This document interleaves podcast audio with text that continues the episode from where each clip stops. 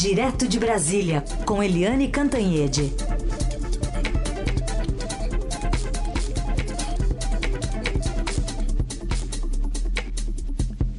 Oi, Eliane, bom dia. Bom dia, Raíssen, Carolina, ouvintes. Bom dia, Eliane. Bom, vamos começar falando sobre esse isolamento, no final das contas, do próprio presidente Bolsonaro em relação aos governadores. Eles se reuniram ontem depois dessa crise política estabelecida entre todos eles. É, é, vamos começar do começo, né?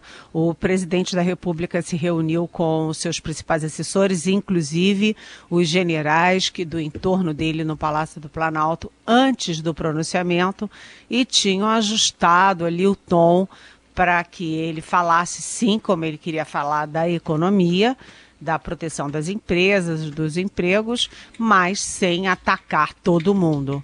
Aí acabou essa reunião, eles saíram, só que depois deles entraram o Carlos Bolsonaro, que é o filho 02 do presidente da República, com aquela turminha ali do é, gabinete de ódio da presidência da República que faz essa guerra nas redes sociais contra tudo e contra todos. E aí eles foram lá e mudaram tudo o que o presidente tinha combinado com os generais e com os assessores, que foram surpreendidos com o tom do presidente é, ali na hora do pronunciamento. Ah, outra vez no dia seguinte, quando tinha reunião com os governadores, é, todo mundo no palácio sabia que a, que a coisa estava feia, a repercussão ao pronunciamento tinha sido péssima e eles também orientaram o presidente: não fale de política, deixa a política de lado, fala só de saúde, de economia, de como sair da crise não deu outra. O Dória falou, o governador de São Paulo, João Dória falou, e o Bolsonaro jogou todos os conselhos fora e foi falar de eleição de é, 2018, eleição de 2020, politizou a discussão e num tom áspero, falando alto e tal. Tudo errado e isso criou um atrito, é, uma crise dentro da crise. É uma crise política porque os governadores é, todos, praticamente todos, se insubordinaram com daquele tom e estão fazendo pressão para o governo é, agir como tem que agir. Né? O Dória assumiu essa liderança aí, bateu muito no, no, no, na, na, na, forma do presidente, aproveitou a reação dele para revidar. Então, é, isso é bom para o presidente? Claro que não a tudo isso por trás, né, a, a questão da, objetiva é que o presidente defende, é, critica a quarentena, critica o isolamento social e defende um aspas, isolamento vertical, que é o isolamento só dos grupos de risco, por exemplo, os, os idosos acima de 60 anos e os é, com imunidade baixa, com doença pré-existente. Bem, uh, o Rodrigo Maia foi tomou as dores indiretamente dos governadores, se reuniu com eles ontem, ouviu as reivindicações, está tentando negociar com o Ministério da Economia e com as lideranças políticas, inclusive um aumento daqueles 200 reais que o governo anunciou que daria para os miseráveis e para os é, informais. E o Rodrigo Maia acha que é muito pouco, 200 reais, que pode aumentar isso, está negociando. E, no fim do dia, o vice-presidente da República, Milton Mourão, que nunca é demais lembrar que é um general de quatro estrelas e que tem muita. um homem culto e muito sólido, que tem muito apoio na, nas Forças Armadas, é, foi tentar corrigir a situação como? Primeiro, dizendo que o governo tem uma única posição, é uma posição única do governo, pelo isolamento. E segundo, o presidente não se expressou bem o presidente teve um problema ali de comunicação. Ou seja, o, o que a gente pode deduzir é que o vice-presidente, de certa forma, desautorizou o presidente da República, que, aliás, hoje não vai ter o direito, a liberdade de se expressar mal nem de criar confusão porque ele, a partir das 9 horas, ele estava previsto, está na agenda dele, uma teleconferência ou uma videoconferência com o G20, os países do G20, que são aqueles países que têm a maior, as maiores, mais potentes economias do mundo. E aí é o seguinte, nesse grupo, o isolamento e a quarentena, enfim, é, tem sido um, uma, assim, um consenso como arma para combater o, o coronavírus, para reduzir a transmissão e para prevenir as mortes. Eu queria saber como é que o presidente vai se expressar e se ele vai se expressar mal, como acusou ontem o vice Mourão. Aliás, vamos ouvir a fala do vice-presidente Hamilton Mourão. A posição do governo é o isolamento e o distanciamento social. Né? Está sendo discutido, e ontem o presidente é, buscou colocar né, e pode ser que ele tenha se expressado de uma forma, digamos assim, que não foi a melhor, né, mas o que ele buscou colocar é a preocupação que todos nós temos né, com a segunda onda, como se chama nessa questão do coronavírus. Nós temos uma primeira onda, que é a saúde, e agora temos uma segunda onda, que é a questão econômica, e uma vez que toda a atividade econômica cesse e o país praticamente caia numa anomia, podemos correr o risco é, de uma forte inquietação social, principalmente nas áreas mais vulneráveis. Mas o que fica claro é que a posição do governo, até o presente momento, é pelo isolamento e pelo distanciamento. Ainda vai se discutir questão de prazos, até onde isso deverá ser é, levado a, da forma como está sendo colocada, a mais estrita possível. Tá aí a fala do ministro Mourão, que não deve participar dessa reunião com o G20, né, Eliane? pois é. É, eu estou doida para saber como é que vai ser essa reunião, porque a gente tem visto as manifestações da Angela Merkel, do Macron, é, do, até do, do primeiro-ministro do Reino Unido, todos eles ali é, é, conscientes de que sem isolamento a crise fica muito mais grávida, é, grave, até porque você tem um exemplo claro da Itália. A Itália não fez o isolamento, demorou, só fez o isolamento quando a crise já estava instalada e a gente está vendo o que, que aconteceu com a Itália. Agora, o presidente Jair Bolsonaro ontem, inclusive, citou o Donald Trump diz que as posições são muito parecidas e previu que ontem o, o Trump ia acabar aí com o fechamento das fronteiras e abrir o, os Estados Unidos. E não aconteceu nada disso, pelo contrário, o Trump até recuou um pouquinho. Ou seja, é, os Estados Unidos, onde você já tem, eu acho que 500 mortos, alguma coisa assim, não pode brincar com a vida das pessoas e não pode ficar falando em, é, em, em, acabar com o isolamento ou flexibilizar o isolamento. O presidente Bolsonaro tem razão, sim, com a preocupação com a economia. Isso não tem a menor dúvida. É, a, se você não, não, não investe, né, você pode ter uma quebradeira, o país entrar numa recessão firme, as empresas, principalmente pequenas e micros, quebrando, é uma preocupação. Mas quem tem que resolver isso não é a vida das pessoas, o custo não é a vida das pessoas.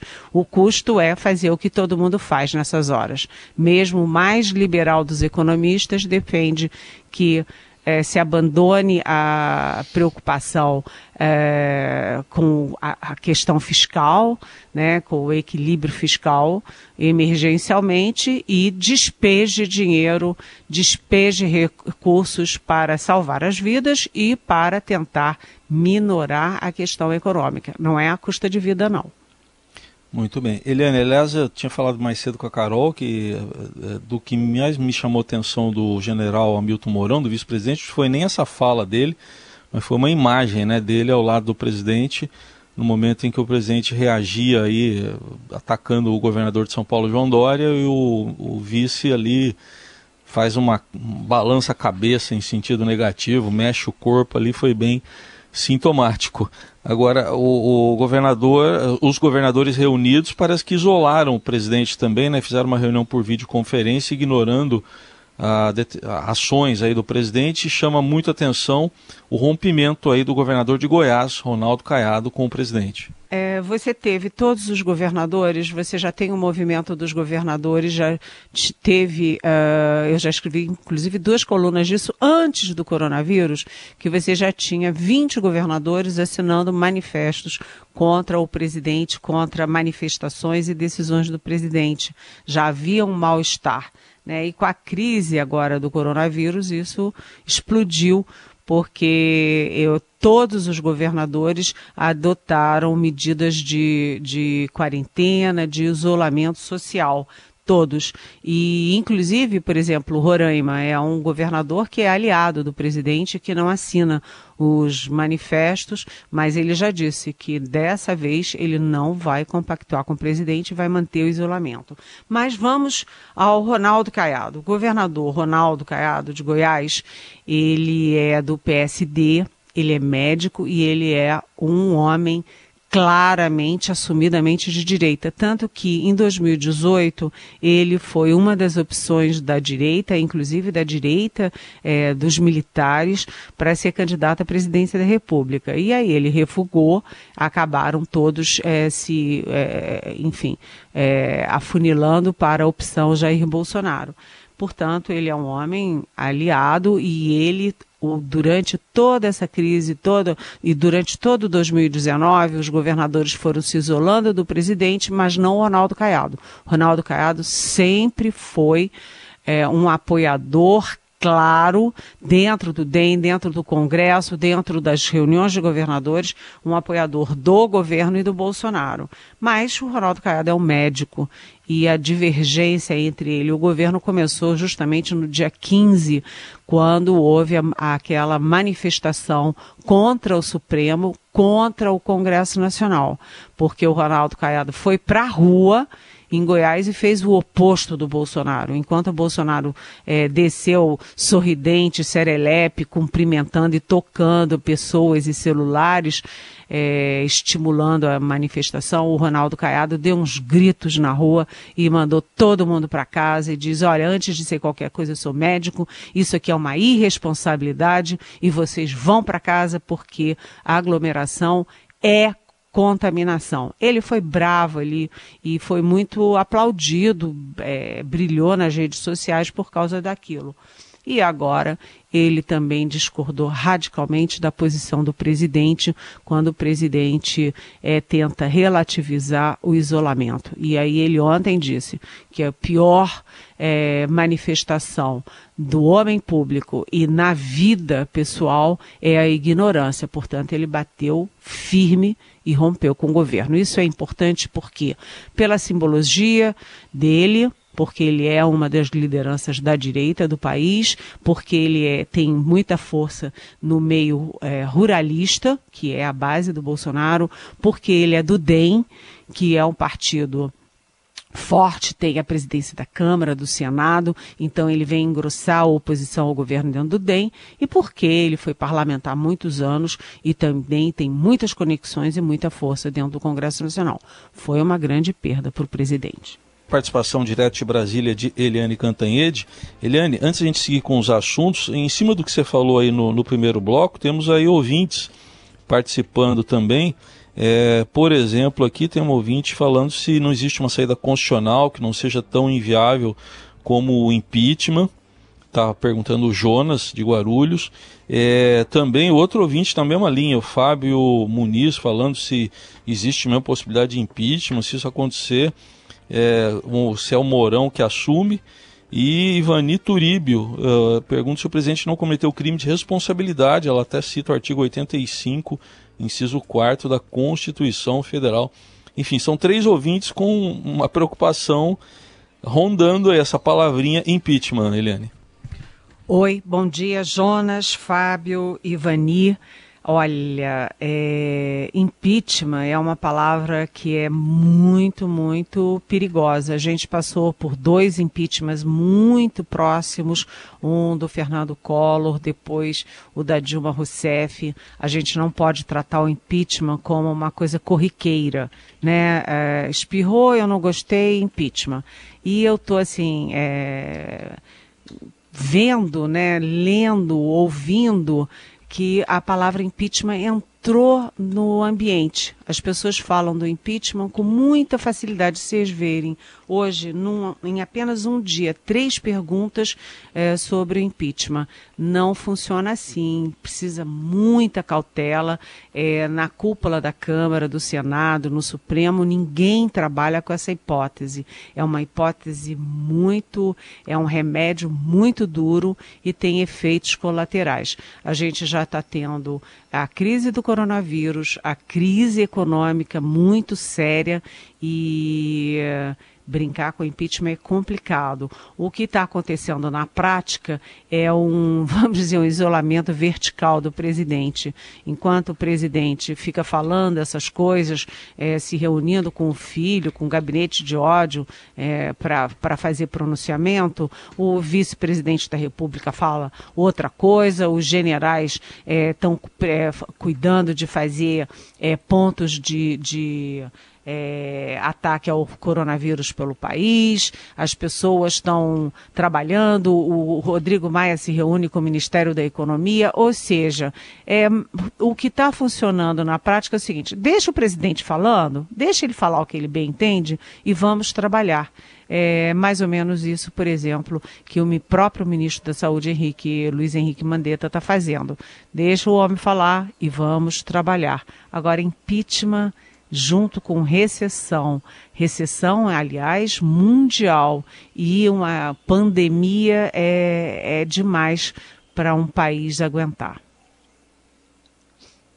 Bom, então já emendamos aqui essa outra questão que você mencionou do ministro Luiz Henrique Mandetta ele fica na saúde, né? Ontem ficou se equilibrando ali nas respostas para não confrontar o presidente Bolsonaro, mas também manter um discurso de, de responsabilidade, enfim, falou de escalonamento possível a ser realizado no, nos estados para essa restrição de convívio, enfim. Qual que é a avaliação que você faz dessa posição do Mandetta, Eliane? Carolina, é, o Mandetta, ele é um médico, ele tem uma responsabilidade enorme nesse momento. Ele é, é, manteve, ele criou uma equipe muito afinada, muito sólida no Ministério da Saúde. Ele manteve contatos com os secretários é, de saúde, com os governadores, inclusive os de São Paulo, do Rio, etc enfim, ele tem uma responsabilidade com todo esse trabalho, que é um trabalho para prevenir a transmissão, né, reduzir a transmissão e para prevenir as mortes. É, uma, é um compromisso que ele tem. É, o problema do Mandetta é, não é porque ele falha, ao contrário. Ele está sendo punido pelo Bolsonaro pelas qualidades, pelas virtudes e não pelos defeitos. O Bolsonaro não suportou a, a ação do Mandetta, que deu entrevistas juntos, junto com Dória, que foi ao Rio, que se reuniu com a turma do, do Witzel, etc. Então, o Bolsonaro olhou sempre aquele olhar político do Bolsonaro o que que pode me prejudicar, o que que vai atrapalhar a minha reeleição, o que que pode favorecer os meus adversários de 2022 e tal. Então, uh, o como é que o Mandetta está se comportando? Ele, primeiro, ele não pode abrir mão do isolamento, porque ele sabe, ele conhece as orientações do, da Organização Mundial de Saúde, ele conhece os dados técnicos, ele conhece os dados científicos, ele não pode abrir mão disso. Ele não pode abrir mão do cargo, porque ele tem responsabilidade com o país e com a equipe dele. Então, o que, que ele fez? Ele está tentando ajustar o discurso dele. O que, que ele diz? Que uh, o isolamento é importante, mas que tem exageros, que pode se mexer em alguma coisa dali, daqui, a fazer alguns ajustes. Ele está se adaptando à situação. Agora, ele obviamente não está confortável, o presidente não está confortável com ele, a situação é, é delicada e eles vão se aturando por enquanto, só não se sabe até quando.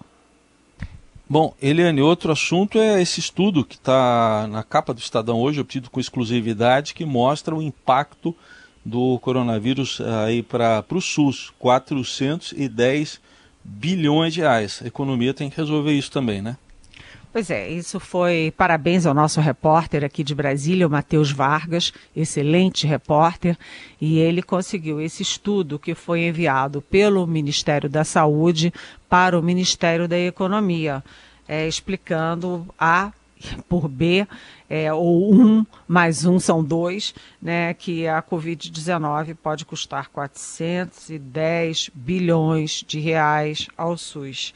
Né, essa, essa estimativa do Ministério da Saúde é, prevê, por exemplo, que 9,30 bilhões né, serão necessários só para internação caso 10% da população brasileira, essa imensa população brasileira, é, contraia o vírus e precise de internação.